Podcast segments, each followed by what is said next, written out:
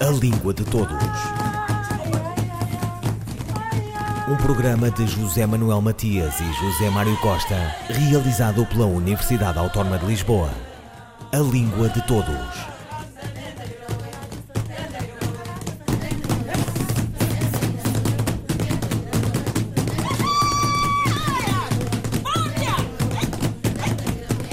Sobre Azodes de Píndaro, os heróis de Olímpia, refulgindo como deuses efêmeros, com as suas coroas de louro, quando a poesia emanava dos mistérios primordiais.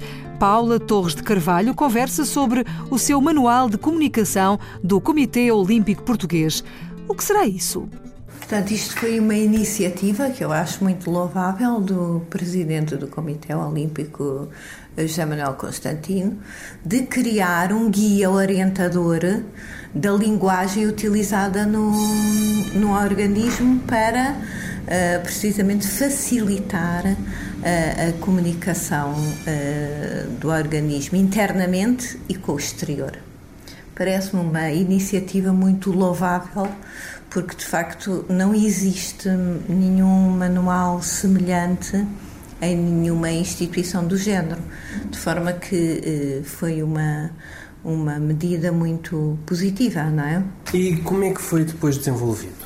O manual é dividido em três partes fundamentais. Uma tem a ver com uh, os termos em que os procedimentos relativamente à comunicação interna dentro do Comitê Olímpico de Portugal, um, com uh, algumas normas de comunicação entre os, uh, os colaboradores e os, e os trabalhadores, os funcionários do Comitê, uh, relativamente aos vários às várias, eh, às várias formas que eles têm de, de, de proceder e de comunicar, portanto, no fundo, estipular uh, as, as, principais regras de, de, de, comunicação entre eles. Inclusive é de linguagem. De linguagem, sim. É que, portanto, este, o, o, o, o manual é um guia da linguagem que, que, que deve ser utilizada em termos de comunicação. E, portanto, eh, por exemplo, as normas relativas às, eh, aos ofícios, às, às, às, às, normas de serviço, como é que devem ser eh, redigidas, como é que deve ser feita a comunicação com, com, com o funcionário. e, portanto, tem um capítulo referente precisamente este, estas eh, normas de, de, procedimento e de comunicação entre os colaboradores, as chefias, etc. Depois tem outro capítulo que diz respeito à forma como deve ser uh, estabelecida a comunicação com o exterior, portanto, a comunicação externa, uh, e que diz respeito aqui. Uh, em relação à comunicação com os, com os parceiros, em relação à, à, comunicação com os, com os atletas e tem de facto uma, uma, uma parte muito importante que diz respeito um, à forma como deve ser realizada a comunicação com os órgãos de comunicação social em geral, portanto, tem a ver com a imagem externa do, do, do Comitê Olímpico. Aliás, este manual, de facto, eh, surgiu pela necessidade de promover uh, a imagem externa, a imagem do Comitê Olímpico de Portugal. Inclusive nas redes sociais, que hoje em dia são tão essenciais para a comunicação. Essa comunicação, essa parte que diz respeito à comunicação externa, tem a ver com a, a, a linguagem utilizada nas várias plataformas um, portanto, na newsletter, na, no site um, e, e, e, portanto, nas, nas, várias plataformas digitais, não é? E também com uh, o, que, o diz respeito à forma como deve ser uh, redigido um comunicado de imprensa, uh, linguagem oral, as regras da linguagem oral de comunicação, tanto a nível interno como com os jornalistas em cerimónias, portanto, tem todos esses. E é muito importante um, de, para um, como um instrumento de consulta, um, até para os jornalistas, porque tem uh, uma, depois um glossário, que já lá vamos, não é? com os termos olímpicos. Mas ainda falta aqui uma parte importante que tem a ver com outro capítulo que diz respeito ao uso das imagens, tanto das fotografias como das, dos vídeos de, uh, relacionados com, com a, a, cobertura de eventos, com a realização de, de determinadas cerimónias e, e, que estabelece as regras pelas quais devem ser que devem nortear o uso dessas imagens, tendo em conta o, o, respeito pelo direito à imagem e todas essas questões. Portanto, isso ficou tudo reunido neste documento que uh, pode ser disponibilizado para as pessoas que trabalham lá, uh, quando podem ser, pode ser consultado quando elas precisarem e assim quiserem. Já está online e, portanto, é um, é um instrumento muito útil. Eh, como referiu, foi também elaborado um glossário, um glossário com termos olímpicos. Uhum.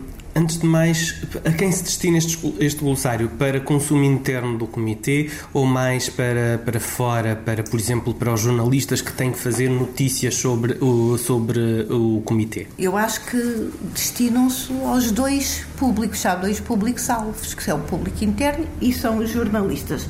Estava aqui a ver, portanto, isto tem, é, é um glossário aprofundado, tem uma lista completa das modalidades olímpicas e da grafia dos resultados e das marcas. Paula Torres de Carvalho sobre o Manual de Comunicação do Comitê Olímpico de Portugal.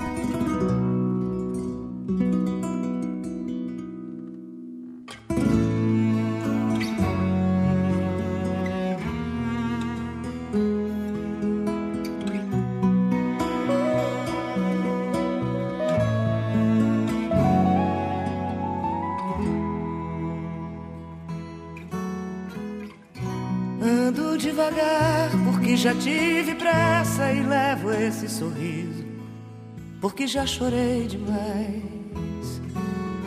Hoje me sinto mais forte, mais feliz, quem sabe? Eu só levo a certeza de que muito pouco eu sei, e nada sei. Conhecer as manhas e as manhãs, o sabor das massas e das maçãs É preciso amor para poder pulsar. É preciso paz para poder sorrir. É preciso chuva para florir. Penso que cumprir a vida seja simplesmente compreender a marcha e tocando em frente. Como um velho boiadeiro levando a boiada, eu vou tocando os dias. Pela longa estrada eu sou, estrada eu vou. Conhecer as manhãs e as manhãs, o sabor das massas e das maçãs. É preciso amor para poder pulsar é preciso paz para poder sorrir, é preciso chuva para florir. Todo mundo ama um dia, todo mundo chora. Um dia a gente chega, no outro vai embora. Cada um de nós compõe a sua história e cada ser em si carrega o dom de ser capaz de ser feliz. Conhecer as manhas e as manhãs, o sabor das massas e das maçãs. É preciso amor para poder pulsar. É preciso paz para poder sorrir. É preciso chuva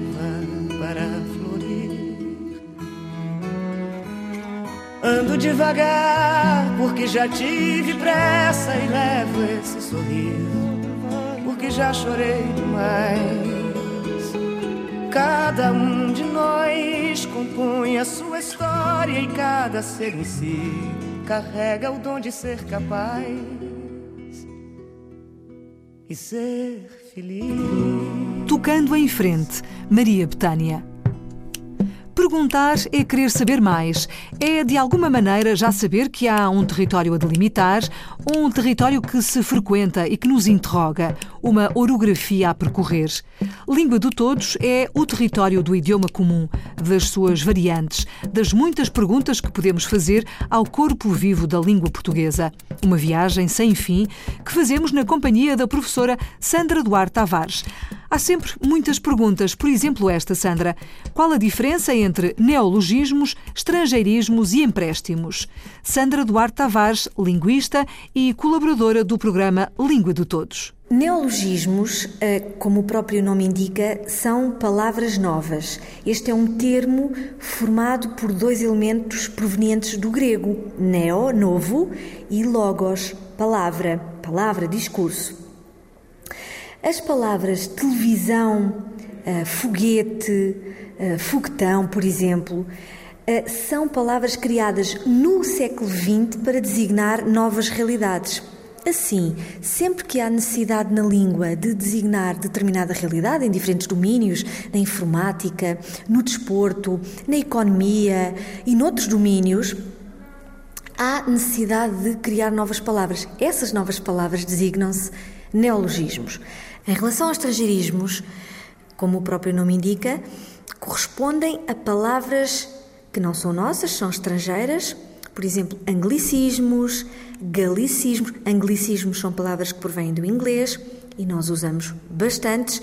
Galicismos são palavras que provêm do francês. Eh, italianismos, latinismos, ainda que o latim seja uma língua morta, nós ainda usamos algumas expressões latinas, como por exemplo a priori, quorum, sui generis, entre outras. Nós usamos muitos anglicismos. Estrangeirismos são palavras que mantêm a sua escrita, a sua grafia e a sua fonia, o seu som, a sua pronúncia, inalteradas. Portanto, são palavras que são escritas e pronunciadas conforme o original.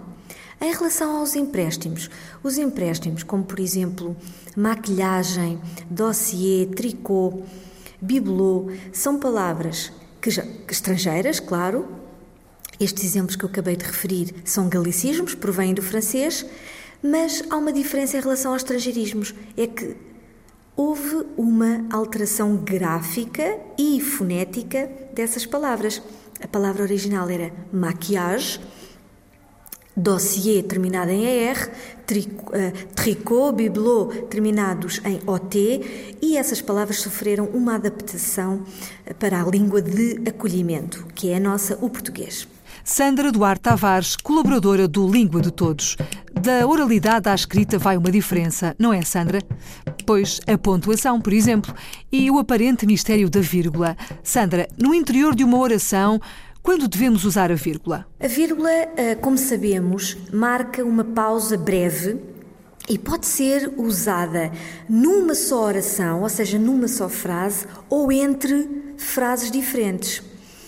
Não pode, porém, colocar-se uma vírgula para separar elementos sintaticamente dependentes. Por exemplo, não se pode colocar vírgula entre o sujeito e o predicado, entre o predicado e os seus complementos. Assim, eh, no interior de uma oração, a vírgula serve para separar elementos numa enumeração. Por exemplo, comprei, fui ao supermercado, comprei fruta, vírgula, legumes, vírgula, eh, carne, vírgula, peixe. Serve também para separar as palavras que usamos para nos dirigirmos a alguém, o designado vocativo. Caros colegas, vírgula, tenho um aviso a fazer ou numa carta formal, na saudação, Olá, vírgula Miguel, devemos colocar vírgula entre a saudação e o vocativo. A vírgula serve também para separar elementos adverbiais. Por exemplo, em Lisboa, vírgula, há cerca de um milhão de habitantes. Serve ainda para separar o nome do local numa data, todos conhecemos este uso, Lisboa, 2 de abril de 2014, e também para marcar a ausência do verbo. Por exemplo, o tempo, estamos a falar do tempo, o tempo, o tempo, vírgula, uma maravilha. E são estes os principais casos de emprego da vírgula no interior de uma oração. E, e a parassíntese, Sandra? Em português, há palavras derivadas por parassíntese? Há sim, há palavras derivadas por parassíntese. E em que consiste este processo de formação de palavras? Este, este processo de formação resulta da junção simultânea de um prefixo e de um sufixo a uma palavra base. Por exemplo, aterrar, o verbo aterrar é formado pelo substantivo terra que é eh, a palavra primitiva, a palavra base, e a essa palavra terra nós associamos o prefixo a e o sufixo verbal ar.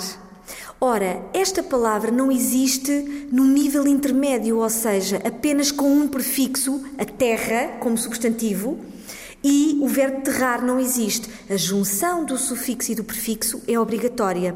Por exemplo, encaracolar, embelezar, desfalecer, uh, entre outras.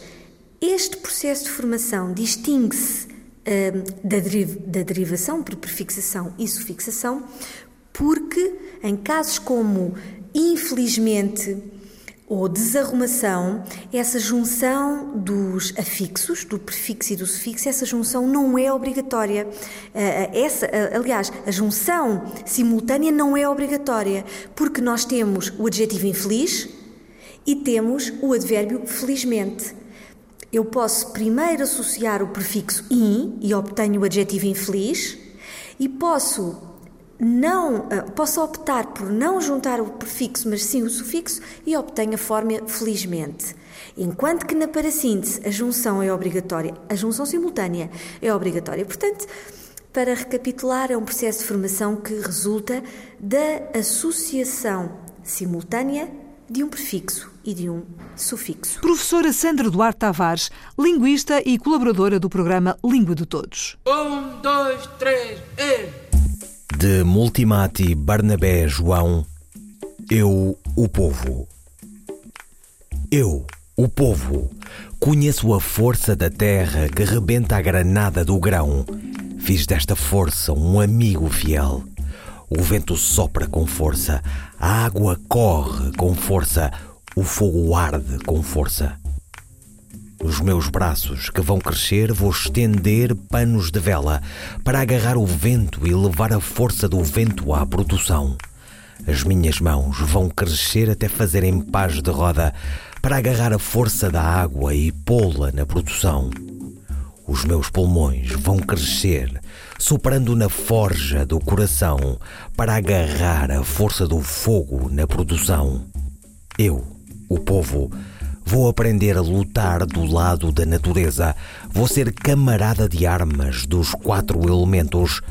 A tática colonialista é deixar o povo ao natural, fazendo do povo um inimigo da natureza. Eu, o povo moçambicano, vou conhecer as minhas grandes forças todas.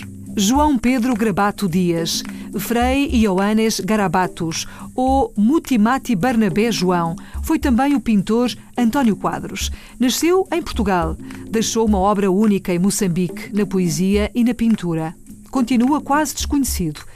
Perde a poesia em língua portuguesa, perdemos todos, moçambicanos e portugueses e todos os outros que falam o idioma comum de 40 e tal poemas de amor e circunstância a Laurentinas, das odes O Morto e a Arca a Facto Fado ou Quibíricas, de Saga Press ao Ode Pressaga. A poesia de Grabato Dias é um rigoroso templo verbal, um abraço entre continentes e povos.